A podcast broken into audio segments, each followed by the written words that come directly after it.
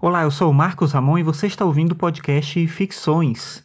Bem, nesse último ano agora eu publiquei pouquíssimos episódios e a ideia desse episódio que você está ouvindo agora é fazer uma pequena reflexão sobre isso e falar sobre como eu pretendo continuar o podcast daqui para frente. Se você me acompanha aqui já faz algum tempo, você sabe que eu sou professor e nesse último ano, nesse período todo em que eu estou trabalhando com ensino remoto, eu percebi algumas dificuldades que eu não esperava. Primeiro, acho que é importante falar que eu tenho essa vantagem de estar em casa, isso é muito melhor, obviamente, do que quando eu tinha que sair de casa, pegar metrô, pegar ônibus, passar muito tempo no trânsito. Tinha todo esse cansaço que envolvia o processo de sair de casa para ir da aula, além de preparar a aula, trazer trabalho de volta para casa. Então, estar sempre em casa é uma vantagem, mas junto com essa vantagem tem duas desvantagens que eu percebi que são meio óbvias assim, agora percebendo, né, mas antes eu não tinha identificado isso dessa maneira. Eu percebi que eu não tinha tanta facilidade com tecnologia quanto eu achava que eu tinha. É curioso isso porque eu percebo que eu tenho mais do que boa parte dos meus colegas de trabalho, assim. Muita gente tem mais dificuldade do que eu, inclusive para entender algumas coisas, como elas funcionam, mas eu identifiquei que eu precisava estudar mais, entender melhor como funcionavam as coisas para poder fazer esse trabalho remoto, esse tipo de ensino remoto à distância como a gente está fazendo. Então essa foi a, a, primeira desvantagem assim que eu identifiquei.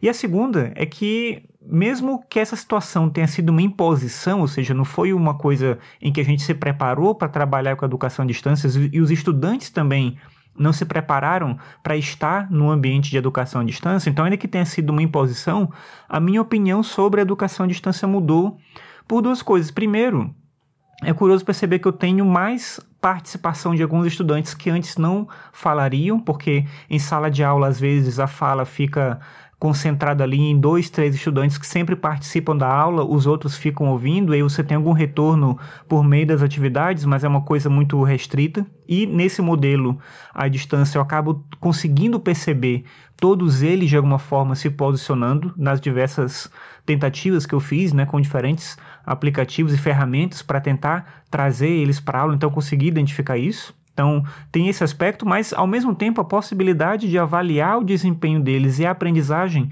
eu acabei percebendo que é bem menor essa possibilidade de fazer isso com coerência, muito mais difícil você conseguir avaliar o desempenho. Você joga tudo muito, toda a responsabilidade, toda não, mas boa parte da responsabilidade ela fica para o estudante, mas de um jeito ruim, não do jeito de pensar a autonomia do estudante de se colocar como protagonista do processo de aprender, mas muito mais de ele se colocar numa situação em que ele vai ter que dar conta desse, desse fato, né? De se ele aprendeu ou não. Então, isso, como professor, eu acho isso bem ruim.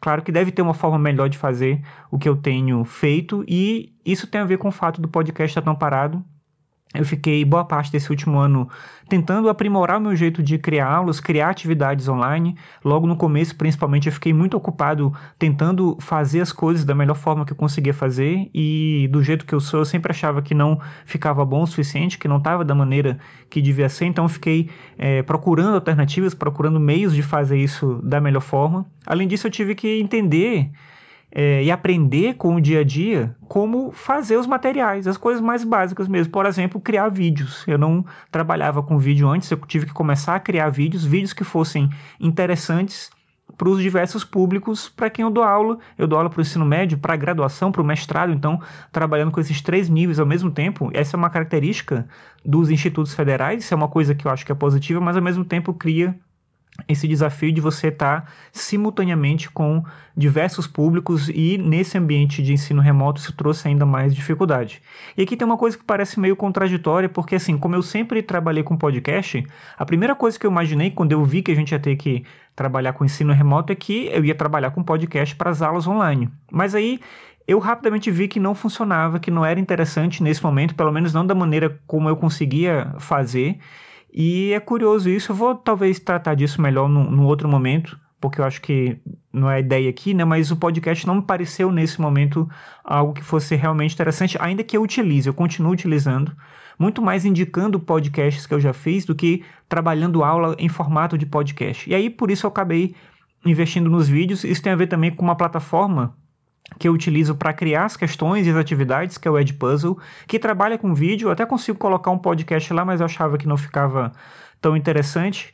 E até por isso, não sei, é meio curioso porque os meus vídeos, eles têm muito o jeito dos podcasts. Se você acessar, eu vou botar na descrição do episódio o link para o canal do YouTube, que é o Conexão Filosófica. Lá tem os vídeos que eu tenho feito recentemente, você vai ver que tem muito jeito dos podcasts aqui do Ficções. Não é tão diferente assim. E o aspecto visual, ele não é tão desenvolvido, não tem muitos elementos assim que compõem o vídeo para que você tenha que consumir ele em formato de vídeo. Ainda assim, para o uso nessa plataforma específica onde eu crio as questões, eu acho que faz mais sentido o vídeo do que só colocar o áudio do podcast. E por isso, eu tenho feito vídeos, mas no final das contas, não sei. É meio confuso para mim até entender por que não podcast e vídeo, se no final o vídeo ele tem esse caráter, digamos assim, de podcast sem tantos elementos visuais. Mas parte do fato de eu ter parado com a publicação dos episódios do podcast tem a ver com isso, e a outra parte tem relação com o desânimo mesmo, com o formato, com a sensação de que eu estava muito tempo me repetindo, não é de agora isso. E aí eu até tentei no começo do ano passado voltar com o Ano Bissexto, que era um projeto meu de podcast de publicar um episódio por dia durante um ano inteiro, no caso no ano bissexto, e o ano de 2020 foi um ano bissexto, então eu até comecei a fazer, mas quando eu senti que o podcast ia se transformar num tipo de diário da quarentena, eu achei melhor não fazer mais, acabei desistindo ali, até apaguei os episódios que eu tinha publicado.